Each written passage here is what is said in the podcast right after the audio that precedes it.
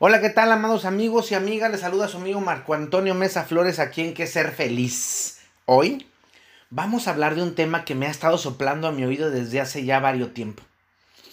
Y es sobre la pobreza y la infelicidad como amantes. Porque son amantes, ¿sí? La pobreza y la infelicidad son amantes. No es una pregunta, es una afirmación.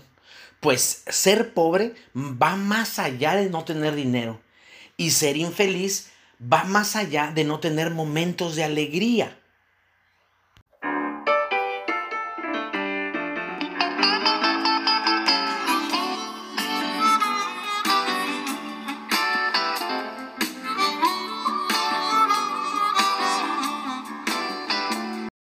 Bueno, como muchas veces definamos, para que ustedes sepan de qué hablo cuando hablo de algo. Empecemos con la palabra pobre. Pobre viene del latín pauper o pauperis, que significa infértil, que produce poco o pobre. Ahora, cuando hablamos de pobreza, se entiende que viene del adjetivo pobre. Por eso definí primero pobre. Pero pobreza tiene el sufijo esa, que habla de cualidad patrimonial, propiedad física, característica moral, ética, virtud y hasta vicio. Ahora, no solo habla de algo económico, también habla de carácter, aspecto, condición, esencia y hasta cualidad. Es decir, ser pobre o estar en pobreza no solo es económico o económica. Puede tener, puedes tener mucho dinero y ser pobre de mente o de cualidad o de calidad de persona. Ahora, ¿qué es ser feliz? O más bien, ¿qué es ser infeliz? Es mucho más fácil de definir. También de latín, pero este del latín infelix, que quiere decir cualidad que no tiene felicidad. Con el prefijo, con el prefijo in, que es no, y felix, que es feliz. Este adjetivo puede hablar de no tener suerte, ser adverso, desagradable o infortunio, sin, sin, sin suerte o sin fortuna.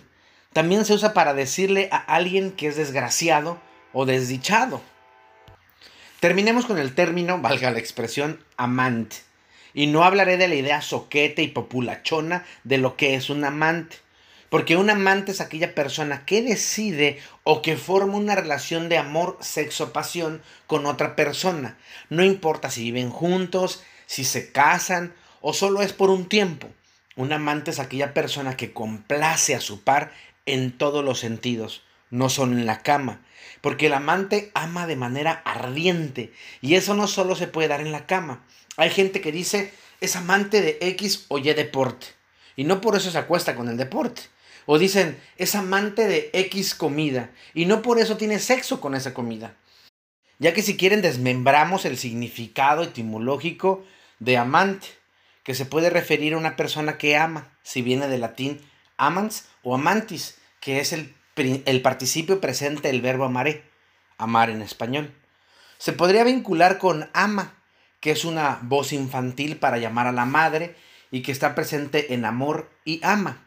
Pero si sacamos la palabra amante del griego imas, que quiere decir correa, y su genitivo imantos, que extrañamente se puede vincular con la raíz indoeuropea se, que quiere decir atar o ligar, y se usa en la navegación, se refiere a una cuerda gruesa que sujeta a largo palo y encorvado que sujeta la, la vela, valga la expresión.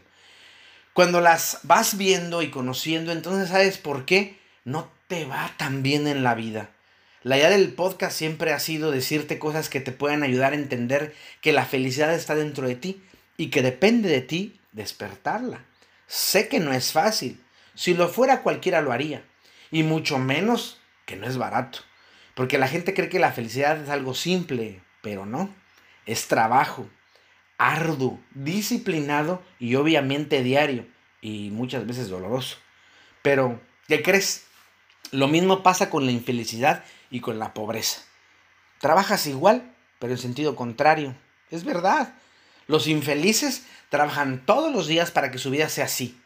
Y hacen un pacto de amor con la pobreza. Y te repito, no hablo de pobreza económica, ya sea que se vuelvan amantes de cama o se vuelvan cuerdas que atan.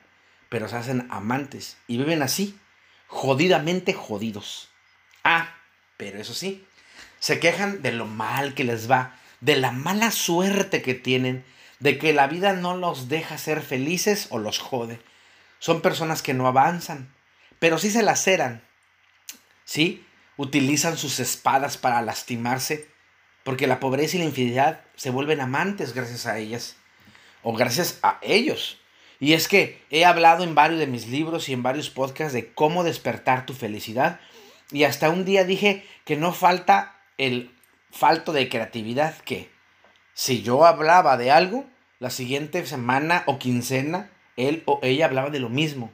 Y sus, y sus temas eran exactamente mis temas. De dos semanas o una semana atrás. Eso también es pobreza. Pero, ¿por qué somos pobres infelices? y aparte los hacemos amantes? Bueno, diré solo 10 de los porqués de estas personas. Existen más, pero solo vamos a hablar de 10. Número 1. Se la pasan quejando. Debo dejar claro algo. Ya hablé con más claridad en el podcast número 24, aquí de la queja. Aquí solo diré algo más somero. La queja expresa desazón, disconformidad, enojo y resentimiento. Y es que hay personas que se la pasan quejándose, pero no resuelven el asunto. Este tipo de gente solo ven las cosas malas de toda circunstancia. Están atados a experiencias feas de su pasado. Cuando te la pasas quejándote, no te das cuenta que no puedes crear y dejas de creer en ti y por ende en los demás. ¿No crees que las personas pueden ser mejores? Aplaudes sus errores de frente, pero en la espalda los apuñalas y sonríes pero no eres feliz. Y aunque diga a la gente, y es que hay que animarlos, Marco, la mejor animación es que ellos hagan las cosas cada vez mejor. Claro, la mejor animación es que ellos sean versiones de ellos todos los días, que se superen a sí mismos. Pero no acostumbran eso, porque son infelices y por lo mismo pobres.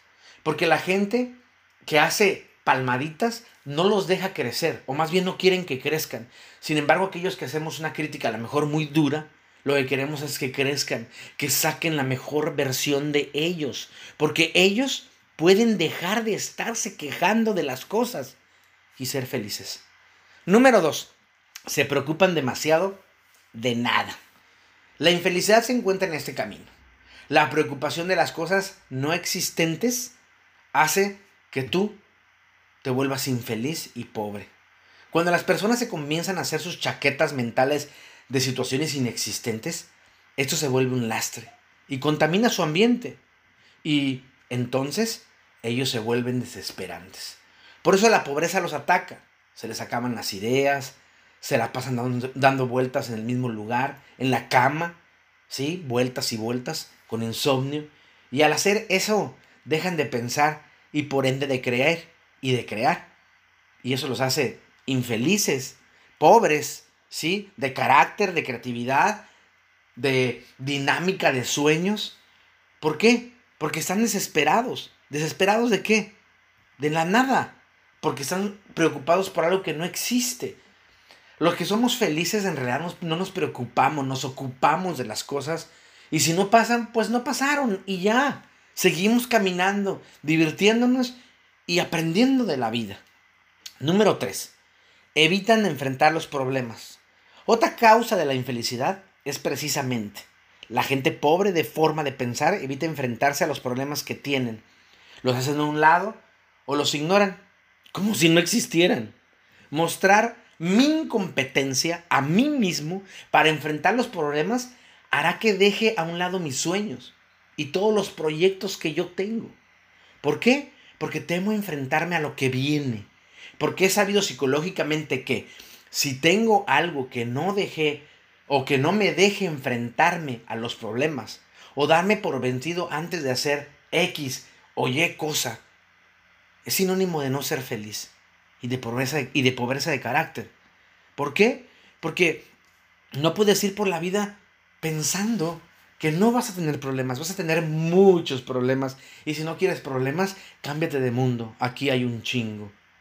Pero puedes resolverlos con paz y tranquilidad. Como decía Buda, si tienes solución, ¿Para qué te preocupas? Y si no tienes solución, ¿para qué te preocupas? Ocúpate. Número 4.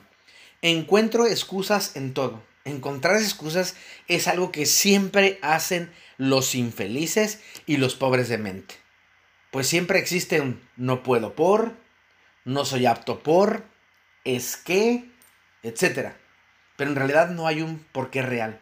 Siempre sufren, siempre lloran, siempre se victimizan, pero no saben que se excusan. Aún y que uno les diga que están buscando excusas, te dirán, es que no me entiendes. La realidad es cruda y es que ellos no quieren crecer. ¿Por qué? Porque esa crudeza no los deja ver más allá de sus narices. Número 5. Piensan que la vida es dura. Ja.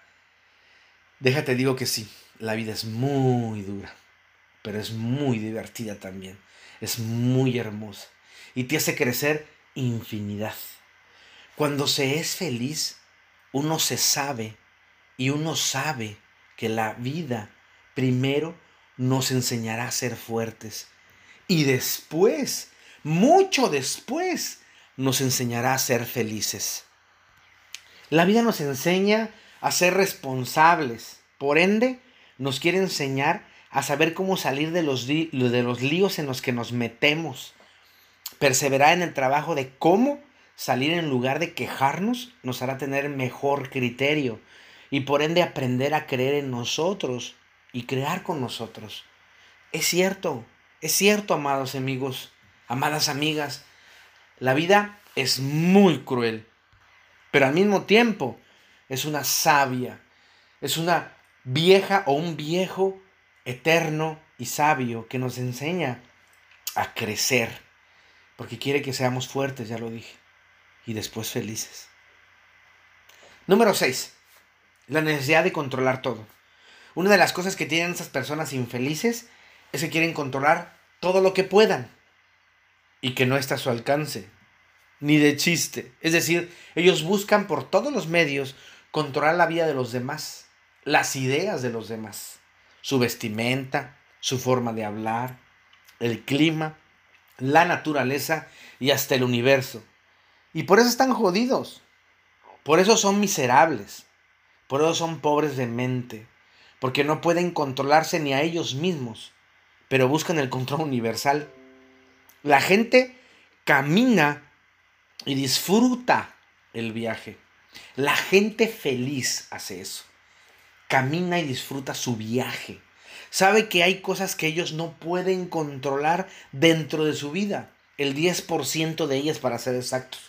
Y no me creen, lean a, a Kubik, Steve Kubik, que les va a enseñar que el 10% de las cosas no las puedes controlar porque tiene que ver con las demás personas, con el ambiente, con el clima, y eso no está en tu poder. Pero el 90% de las cosas sí están en tu poder y de ti depende controlarlas. Porque son tus emociones, son tus decisiones, son tus sentimientos. Pero lo que sí puedes controlar busca la manera de que se controle sanamente, disfrutablemente. Así podrás ver el jardín que tienes, que tienen los demás, con todo y sus espinas, y deleitarte con él.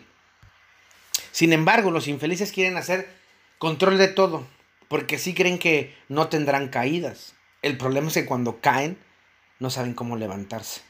No se dan cuenta que las caídas, los las derrotas o los fracasos sirven para crecer. Número 7.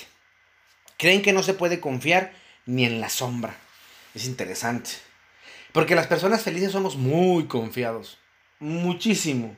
Al grado que he escuchado decir, Marco, es que tú eres muy bueno. Y por eso la gente a veces se burla de ti en tu cara y te hace daño. Y le digo, pues no me hacen daño. En realidad se hacen daño a ellos mismos porque yo lo que hago es retirar mi amistad y ellos pueden perder más de lo que yo puedo perder. Se oye muy soberbio o muy ególatra como tú quieres, pero es real. Ah, hay que dar a, los demás lo que tenemos, no lo que nos sobra. ¿Sí? Ese tipo de gente que es infeliz pueden engañarnos y seguir siendo este, eh, ellos infelices, pero a pesar de que a, nosotros los felices nos engañan, nosotros seguimos siendo felices. Sí, no quiere decir que no nos pongamos tristes, pero eso no pierde la felicidad, que es algún tema o e, es algo que algún día les hablaré. La gente feliz, a pesar de los dolores que, pueden, que podemos pasar en la vida, seguimos siendo felices porque las cosas y circunstancias no tienen que ver con mi felicidad. ¿Sí? Ese tipo de personas ya no están o no deberían de estar en nuestros círculos. Sin embargo, los infelices es tanta su pobreza que no pueden confiar ni en su propia sombra. Qué triste. Viven obsesionados con la idea paranoica de una persecución. Y aunque los felices sabemos quiénes hablan de nosotros, estos se pueden burlar, ¿sí? Pero nosotros también. Porque no le dan, es más, hasta les damos más cordón de dónde sacar. si quieren chisme, ahí te va un poquito más para que saques y, y hables de mí, me tengas en tu conciencia y me tengas en tus, en tus discursos y en tus palabras, ¿no? Sin embargo, los infelices viven estresados, enojados, buscando venganza y pues jodidos del cuerpo por lo mismo, porque se meten en enfermedades, solamente por idear vengarse del otro. Número 8. El futuro es caótico. El pobre de mente cree que todo lo que haga será un fracaso, un rotundo fracaso. Entonces, ¿para qué me arriesgo? Sus pensamientos por lo general son muy negativos, cosa que no nos pasa a los felices. Siempre están derrotados pensando en ¿para qué hacer si saldrá mal? Y por lo regular nunca o casi nunca se dan el permiso de arriesgarse, porque ya predijeron su futuro su gran fracaso. A los felices el futuro no nos es caótico. Puede que nos dé miedo, pero lo enfrentamos. Sabemos que habrá caídas, pero llevamos mertiolate mental y físico para los raspones. Sabemos que el futuro lo construyo aquí y ahora, en el presente, con el allá y ayer del pasado. Y solo así podremos entender el allá y mañana del futuro. Entiendo que se puede construir puentes desde aquí y desde ahora y aprender a verlos lindos.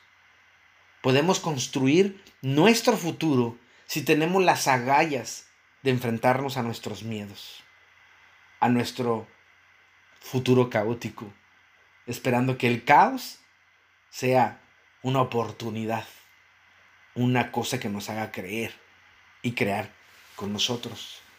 Número 9 roban ideas, se las adjudican y cuando no tienen más, culpan a los demás.